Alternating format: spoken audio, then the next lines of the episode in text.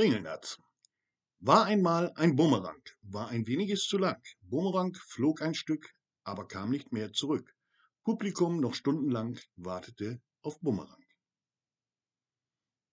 In Hamburg lebten zwei Ameisen, die wollten nach Australien reisen.